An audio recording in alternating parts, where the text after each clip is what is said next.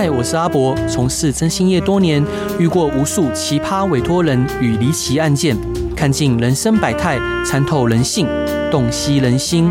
现在就让我阿博用社会观察家的角度，带你一起挖掘故事中的不同观点。欢迎收听《征信话大冒险》。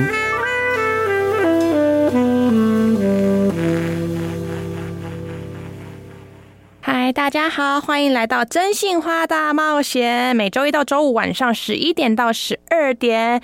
阿博或者我 CC 都会在这里跟大家聊聊征信社的大小事，让我们用音乐、用故事陪伴你度过夜晚。Hello，大家好，又听到我的声音啦！我是今天的代班主持人 CC。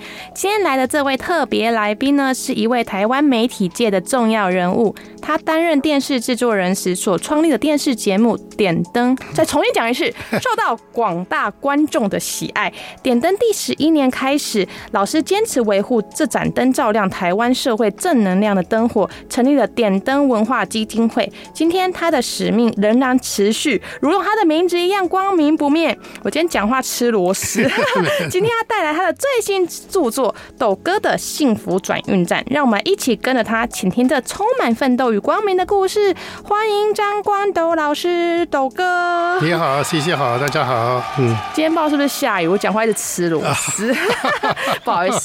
斗哥拍谁？没没没，嗯，可以请抖哥介绍一下这本书吗？抖哥的幸福转运站。那、啊、这本书其实就是呃，我有一个朋友呃在写序的时候说，他其实他可以接可以分段讲说，幸福转运站其实是我一个专栏的名字。他说，其实当人感觉到幸福的时候。你就会转运，然后就会赞啦，这样子。那他是这么解释，对对对。所以他其实他这本书其实也是呃，在联合报的那个缤纷版，我有一个专栏叫《幸福转运站》。所以呃，时间到了，呃，累积的稿数的稿件也多了，字数多了，够了。然后再联合另外一个呃，在《人间福报》的副刊，另外一个呃专栏叫哎叫呃斗室有灯。斗室有灯，好可爱。呃、对，然后两边的那个散文的文字呃够的话，就可以出一本书了。所以这刚好最近就出了这本书。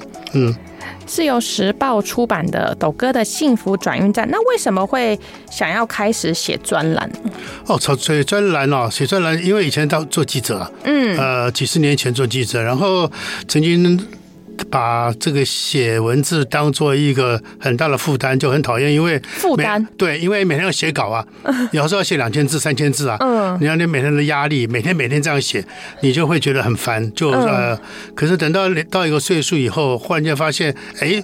你再回头去写，把它当成一种一种幸福的感觉。你把你日常生活的看到一些周边的一些人事物，然后变成文字，哎，觉得蛮好玩的，好像又变成呃，回到一开始当记者的那种欢喜心又涌然出现。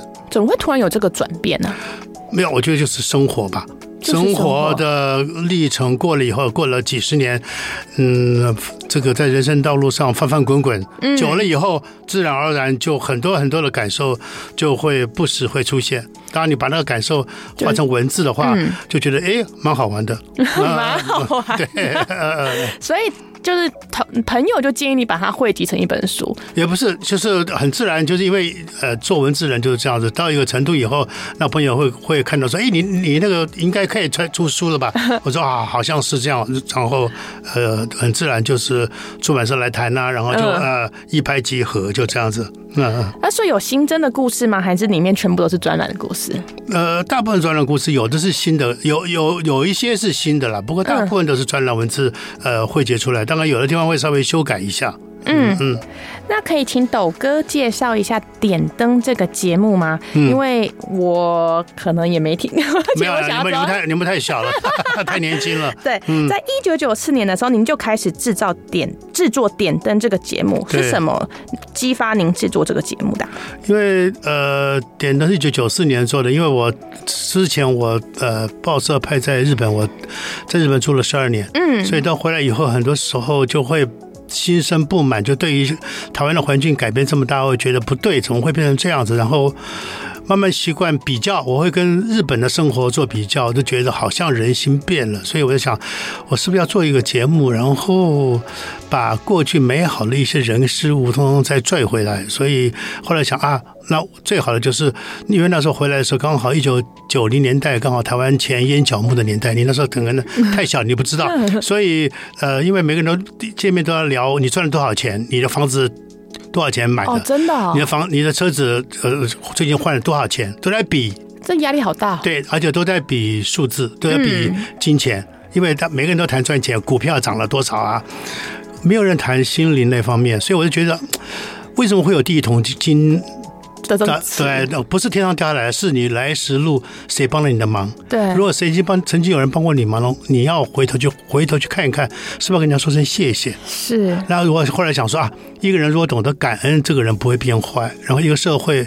不会呃知道感恩，这个社会不会变乱，所以那时候我就想说哦，我来做个节目叫点灯。那点灯的意思也是因为，就像人我说呃，平常日常生活白天你去哪里很目标很明确，不会迷路。可是当你碰到挫折的时候，可能会很惨，然后摔下去可能就是万丈深渊。那这时候有一个人伸手把你拉起来，那就是在暗夜里面替你点了一盏灯，让你有路可去，所以就叫点灯。那这个点灯的节目就是请这些人来分享嘛？对，就我们前每一集都有个特别来宾谈分享他们的点灯故事，就是他们来时路碰到什么样的挫折，然后人生在哪个地方忽然间呃转了一个大弯，那这个大弯是一个某某人出现了，然后让他的人生启迪他新的概念，然后让他知道说哦，我转弯以后我有路可去了，嗯，呃，然后就说啊，那我要回头去感恩我的这个点灯人，点灯，OK，所以这些故事都是正向的回馈，全部是正向的。对，然后就是指，就是指每个人的协助啊，然后是正向回馈，然后去如何感谢其他人，然后也成为别人的那盏灯。对，就是变成我，就是说我们就是每一个人的故事当当然都是起起伏伏了。对，所以呃，确实每一个人都有碰到自己的呃人生黑暗的那一面。可是当有一个人替你点点一盏灯以后，让你有路可去，就是等于让你的人生从此有呃怎么讲，就是。见到了光明，所以我们点灯那时候强调就是感恩、光明跟坚持，这六个字：光明、坚持，就是不要，就是知道感恩了以后，然后要。光明就碰到挫折，不要想跳楼，不要烧炭，对。啊，然后坚持就是这个路可以走的话，坚持下去，不要走了做一半就放弃，甚至于生命也一样，对，坚持下去，下一面就走完喽，就可以有路可去喽，这样子，嗯。那您后来又成立了点灯文化基金会，是？那这中间有什么转折跟心路历程吗？没有，就是当初因为我们前面十年大概都是电视台给我们委制，就是有给我们制作费，嗯，或是后来电电视台慢慢就不愿意。做这种公共公益节公益的节目，所以后来因为既既然这样，我觉得那既然呃我们的社会还需要他，那我就想办法。就一开始我是先成立协会，用协会来募款，然后呃一过了一阵子以后，朋友就说台湾协会太多了，你要成立基金会，你才好跟大财团去去跟他们平起平坐，一起去谈如何来赞助点灯。所以后来就把我们内湖的房子卖掉，就成立了基金会。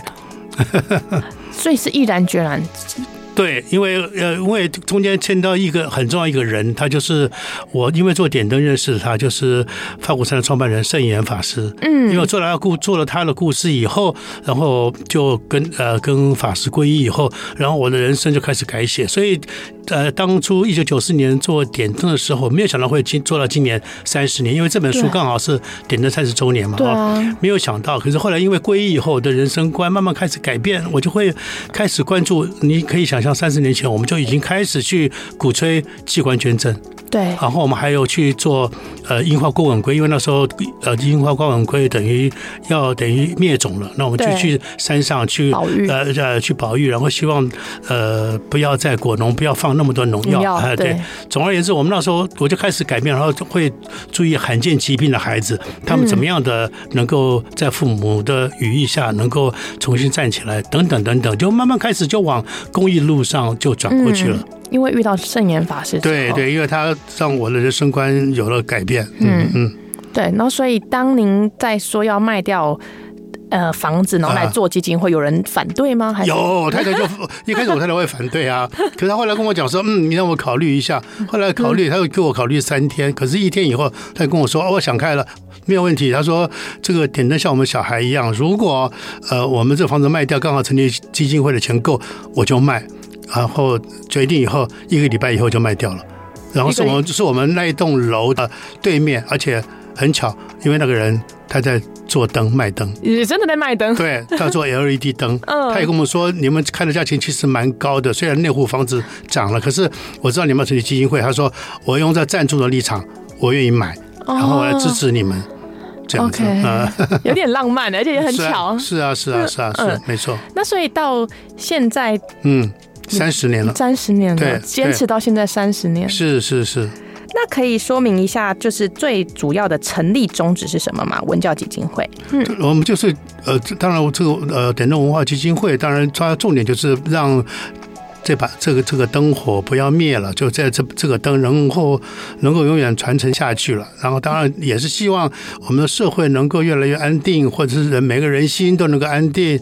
然后呃，怎么说呢？就是让这个人间有温暖吧。所以我们后来就强调，就是呃，点灯不管怎么说，不管社会再怎么样，我们还是希望就是说，我们能够传播希望，看到爱。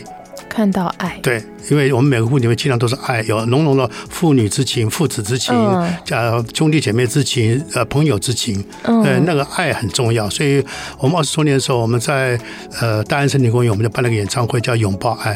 嗯，因为那时候发生捷运杀人事件，就是因为年轻人现在是关在房里，不知道干嘛，父母都不知道。其实后来已经偏差了，可是后来讲，其实他可能那个孩子没有得到足够的爱，他没有人关心他，所以他后来又会走偏了。所以我们希望说啊，大家记得哦，要不时的给你身边的亲人、好朋友拥抱一下。嗯，呃，所以我们那二二十周年的时候，我们就做的是拥看见爱，对。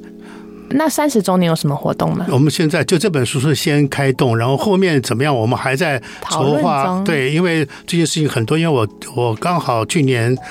呃，春天开始筹备，我们又做了圣严法师的纪念影集。因为过去他在海外，呃，我跟他呃师傅跑了十二年，我们去了很多国家，欧洲，然后连墨西哥都去了，澳洲都去了。然后我大概师傅圆寂三周年的时候，我做一个他的身影，然后十二呃十三集。可是那时候以美国跟中国大陆为主，后来其实很多地方都没有做。后来很多人跟我说，哎。斗哥，你已经七十岁了，你再不做来不及了。所以我就后来就啊，就从去年开始，呃，筹备。所以去年的八月开始开动，我们播拍到六月份，我们大概去了十五个国家跟城市，我们连。呃，俄罗斯我们都去了，俄罗斯都去了，呃，最危险的地方我们都去了啊。所以说，现在呃，通通拍完回来，我们现在做事后的剪辑工作。因为我想你也知道，剪辑是拍摄比拍摄更要麻烦哦。对，所以花花很多的时间。那我也想说，不管怎么说，他的摄影 Part Two 也等于是点点灯三十的一个很重要的一个纪念。对对对，然后当然还会再另外再办另外一个活动。那用什么方式表达还没有确定，呃，大概应该是。明年七月二十九号之前，我们应该会把它推出来。OK，没问题。嗯、那期待点灯三十的活动。嗯，然后我们现在休息一下，先听一首歌曲。这首歌是 Willie Nelson 的《On the Road Again》。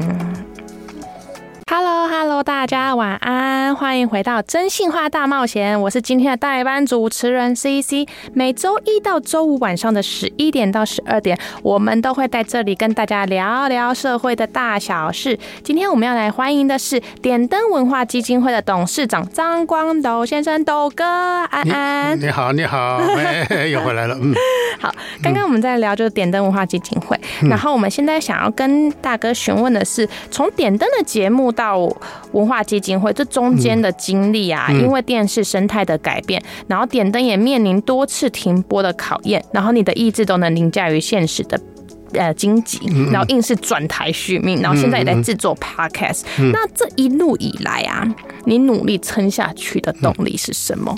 就是我刚刚有讲过，就是其实就是。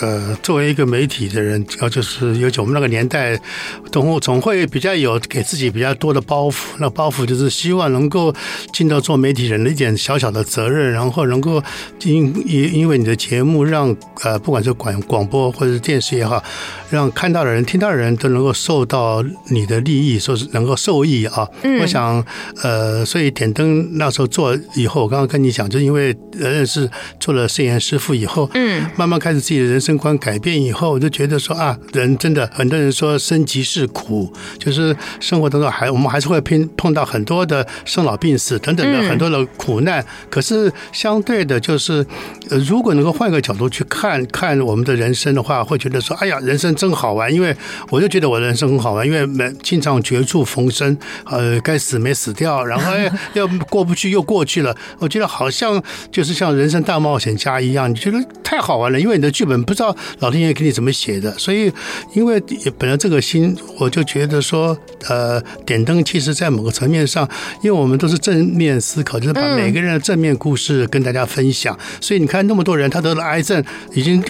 呃，动刀六次七次，可是他依然活得很好，因为他说我跟他和平共存啊。什么共存法呢？他就讲出他的一套哲学，你就觉得哇，真有趣。因为也不是真有趣，就是你会佩服，就是说，原来有的人可以把生命呃能够重视生命到这个程度，然后能够深切体会你的生老病死在自己身上所展现的那种呃影响自己的韧性吧。所以我觉得点灯，如果呃，就像我们中间，我们曾经你刚才有问，其实我们呃十第十一年开始，我们就开始募款。所以我们中间甚至有一个呃，有很多人赞助过我们，甚至有一个当年是台湾首富的呃某一位某位人，可是我们今天不方便讲他的名字了哈，啊、呃，他用他父母的名字成立了一个基金会，所以他呃，我们说在那时候在谈合作的时候还要赞助，因为你你们可能没有办法想象一个节目如果在那时候的华视一个礼拜一集，一年五十二集，一集我们还要出外景，还要剪接一天所有的费用。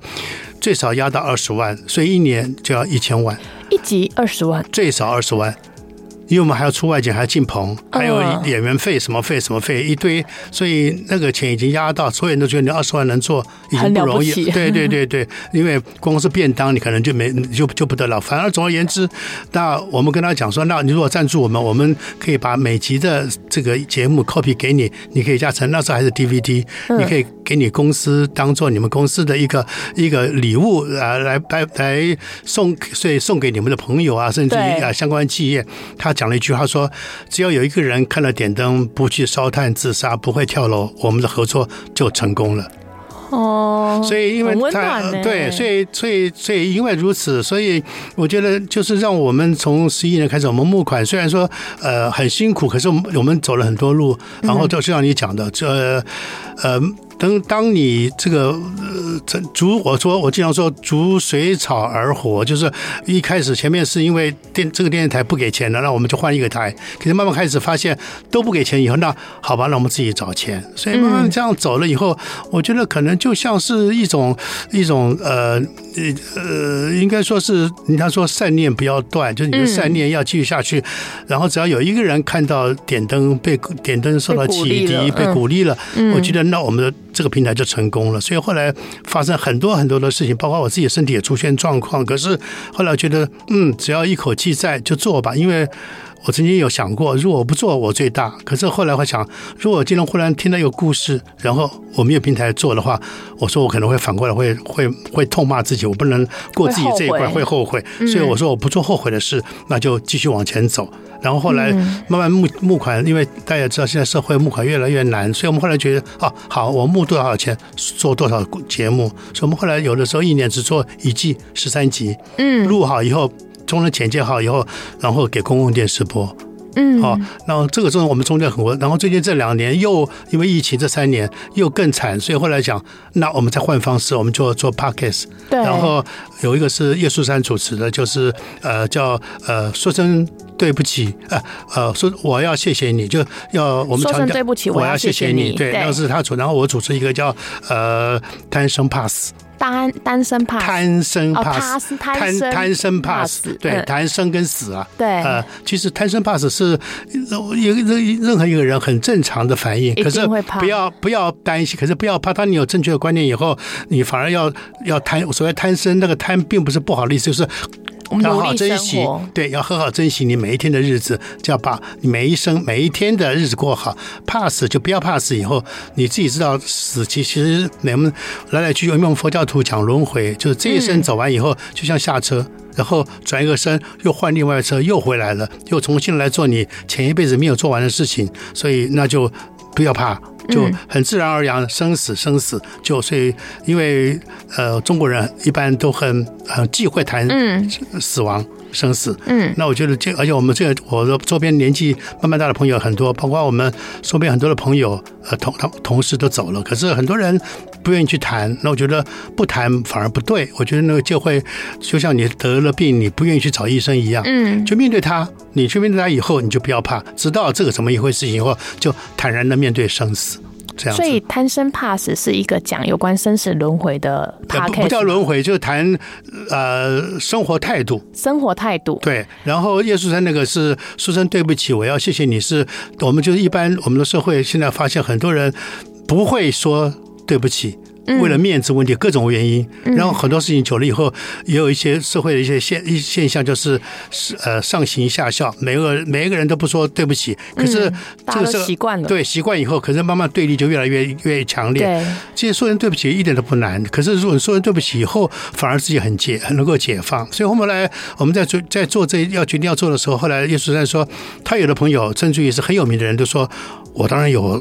要跟人家说对不起的事情，可是不好意思在节目上说。或者说，那加一个，我要谢谢你好了，那这样就可以冲淡那个对不起了。哦，啊，可能可能有可以在借由跟某人说谢谢的同时，然后我说啊，我顺便要跟他说一声对不起。对对对，就这个节目目前大家也在一个广播电台播，然后我们在 Podcast、在 YouTube 都有播。嗯，好。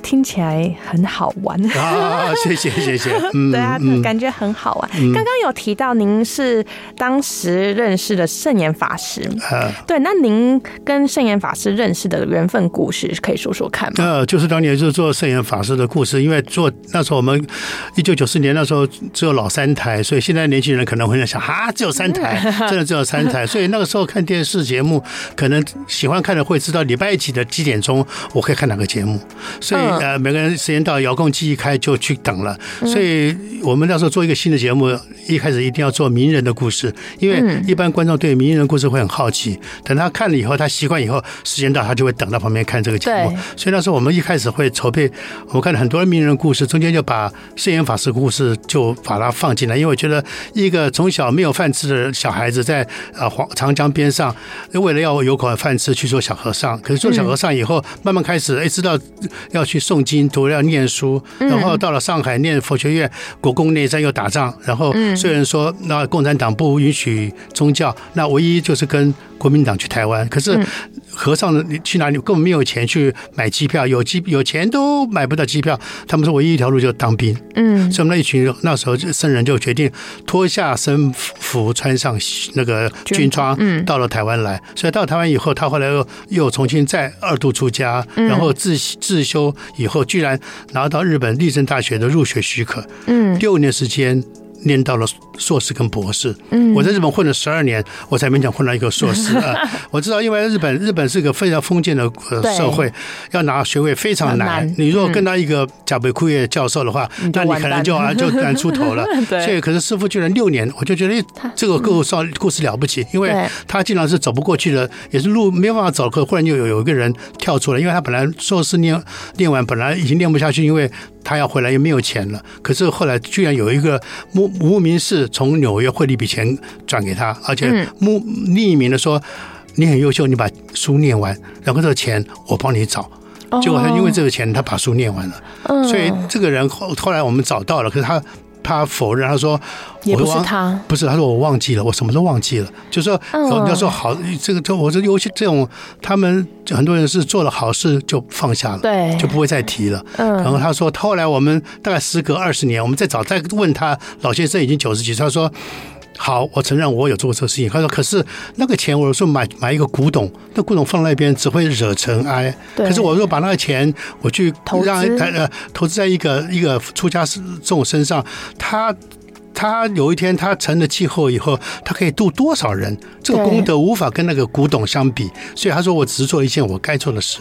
所以那个故事就很很很很让人家动容。对，所以谢师傅也是因为你们可能没有想象一个高僧，居然我们带他去见这个他的那个沈家珍居士，两个人见面的时候讲了这个故事，圣严师傅当场流泪。嗯。那一幕，所有人看的都都都非常感动，很动容，因为跟他师傅说：“我这一生太苦难了，可是。”可是我经常也会像这样，在寒冬里面忽然有一阵春风，对，有一盏灯，呃呃，亮一盏灯亮了，一种一种春风吹过来了，春天来了。所以说，沈他说沈家珍居士对我来说就是暗夜里面的一盏灯，对。所以他可是他那个上那个刹那，一个高僧，他可以像一个一个小孩一样，能够透露出那种呃赤子之心哦。所以那个，所以这一路下来，其实。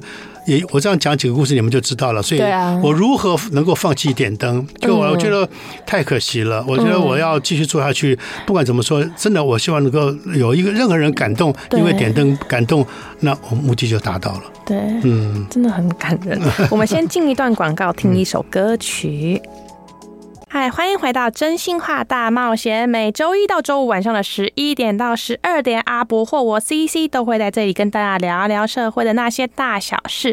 让我们热烈欢迎今天的来宾，是照亮台湾的一道光，张光斗斗哥。谢谢。斗哥刚出版的一本书 是《斗哥的幸福转运站》，是由时报出版的，然后是由联合报的专栏汇集成一本书的。对对对。嗯嗯，然后我可以跟斗哥再询问一下，就点灯的节目。跟点灯文化基金会都一直传递正面的呃社会的正能量，那你觉得正能量在这个社会上为什么那么重要啊？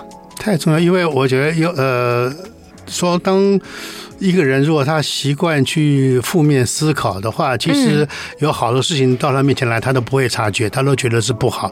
所以呢，负面对一个人，他们都说过，那种负面东西多了以后，你都会生病啊。所以人会这样，社会也何尝不是如此？对不对？所以他的正面、正面、正能量，其实对于人、对一个社会、一个国家，它影响层面太广太广。所以因为做点灯，慢慢自己觉得，呃，察觉说，呃，其实很多人说你。你这个节目做这么久，然后题材难为嗯有会不会有做不下去的这个可能？我说没有哎，我说我们故事永远源源不绝。当你做了以后，很多人跟你说，哎，有个故事很棒，你要不要告诉你？对对对。所以我最近甚至于我最近看到一个在脸书上一个朋友，他他写说他曾经呃遇遇见一个老阿伯，已经八九十几岁了，可是他也在生病，可是他说他有一个绝活，就是他卤味，他卤汁做的非常好，嗯，可他希望传承下去。可是没有人可以传，然后就说：“那这他这朋友，我这朋友就说，来，我没关系，我来去，我来帮你做呃这个口述历史，你讲出来，然后我我帮你传出去。”对，结果他没有想到他呃传，他真的就传出去，很多人年轻人靠这个创业，甚至于他远远送到大陆去，甚至有青岛，甚至于西安。比如说有个医院旁边一对父一对母子，儿子得了那个骨髓，就是血癌。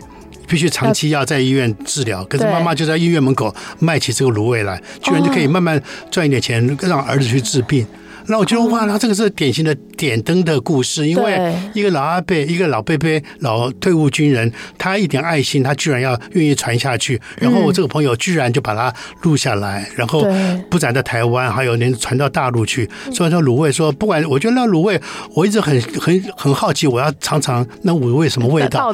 可是我觉得绝对美好，因为老阿伯的爱心啊，他虽然今天走了，可是他那个啊，他那个卤味。我在想说，哪一天我如果我可以的话，我希望点灯三十年是不是也能够把这个故事做回来？对，我觉得就算电视台不播没有关系，我去我送到这个我们网络上给大家分享。对，我觉得这个都是传播希望，看到爱。嗯所以你说你刚刚问这个问题，其实正面思考它无所不在，可是我们要随时去察觉，嗯不要说因为看到一个自己觉得不开心的事情，就觉得一头栽进去，就觉得很不开心。可是我所以你要为什么说要转念？当不开心发生以后。记得赶紧转念，换一个角度来看，来思考。当你一转念以后，你忽然间你就豁然开朗，你说不定会觉得说，哎。好像嗯，就是还呃还是可以过下去，过下去对不对？所以这个我相信有我们的听众朋友，很多人应该有这个经验才对。所以所谓的正面思考真的非常重要。然后要而且还有一个很重要啊，要养成习惯。什么样的习惯？要有正面思考的习惯。经常提醒自己正面思考，因为任何就像公司在公司被老板骂啦，甚至于同事吵架，换一个模式一想啊，老板可能今天早上上班前跟老婆吵架，算了啊，不要理他，我们就哎过一阵，老板说你说要不要请你喝杯咖啡啊？顺便跟你说道对不起。对，同事跟你吵吵架为一个小事情，可是可能是因为他也是跟老公吵架，然后来上班，这个心情不好，然后也许你跟他说，你你不当一回事，算了想啊，他也难奶奶为回家。照顾小孩太辛苦，算了，我就不跟他当一回事。过一阵他回回头给你看，你还不要一起吃饭呐、啊？吃中饭，他就换一个方式跟你说对不起。所以人生在世，很多人我刚刚说过，我们呃很多的生即是苦，可是我们如果把它反一个方向想，其实生即是甜蜜的，就是你要去想它是好的，要尽量往好的方面去靠拢。都哥，我有个很负能量的问题，你问。您有抱怨过吗？当然有，我还骂过人 啊。那您是这样怎么？就你在抱怨的时候是有办法转念的吗？对呀、啊，抱怨抱怨其实是一连串的。对，可是呃有啊，我就曾经我我们我刚刚说我们去年我我们去年开始不是跑国外，有一次我们从新加坡要飞澳洲，嗯，那一班飞机有三分之二是印度人。对，然后印度人，我旁边就就咳嗽，就我看一直都都是染疫，我讲完蛋了，我就我说，可是你知道吗？沿路我都被他们修理。所谓的修理是你从你可以躺修理，因为我们一次飞机到了以后，那个旁边那个女的站出来，她用我屁股把我一挤挤到旁边，她让她先在里面出来。嗯，我想我让你吧，你不要这样挤我，对不对？然后后面就有一个人用那个那个很大的背包，砰的撞到我的背，然后又回头看，因为他有一个行李。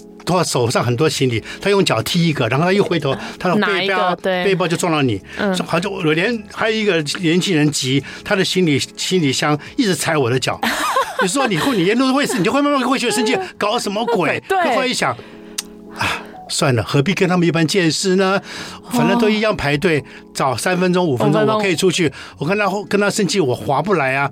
我想，好吧，那我就不生气吧。哎，等到我真的我我过关了，那对一直往前面插队那对夫妻还被挡到了，还有个给台被那边被被检查，对，就觉得说啊，其实其实有，当然会你。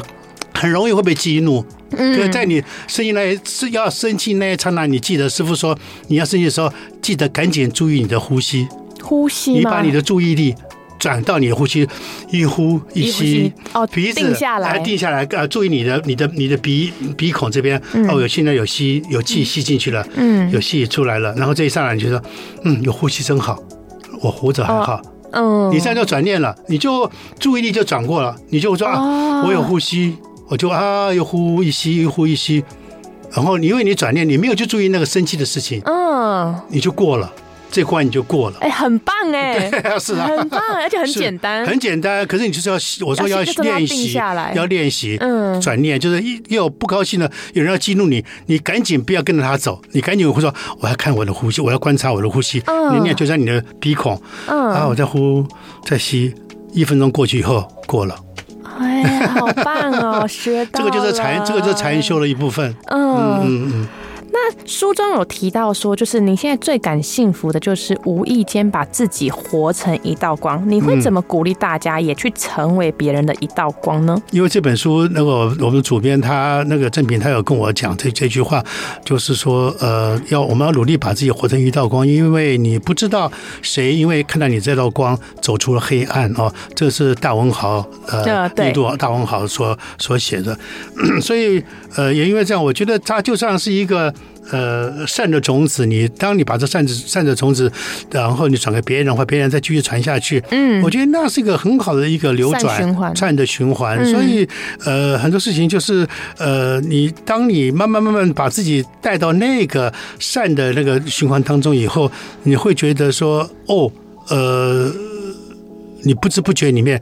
你真的把自己活成一道光，因为我自己是张光斗嘛，我在张啊，就我是照亮北斗。呃，对，我是因为我在北斗生的，所以那个年我们那个年代的小孩，尤其是儿子，父母一定会取名叫光中光华，光复中华。嗯嗯。可是我爸爸讲说，我说儿子大概没那个宰雕，没有那个没有那个能耐啊，把它交到北斗镇照亮就可以了。因为我刚好是天亮的时候生的，所以叫张光斗。嗯，我是光斗是这样的，所以我也不知道我这辈子后来人家说你做点灯，好像你有这个使命。对，我说我没有想到昏光，我这一生好像从我出生开始到我我到我包括点灯，人家问我说你什么时候退休？我说我大概做到最后最后一分钟吧。所以有一个法师跟我说。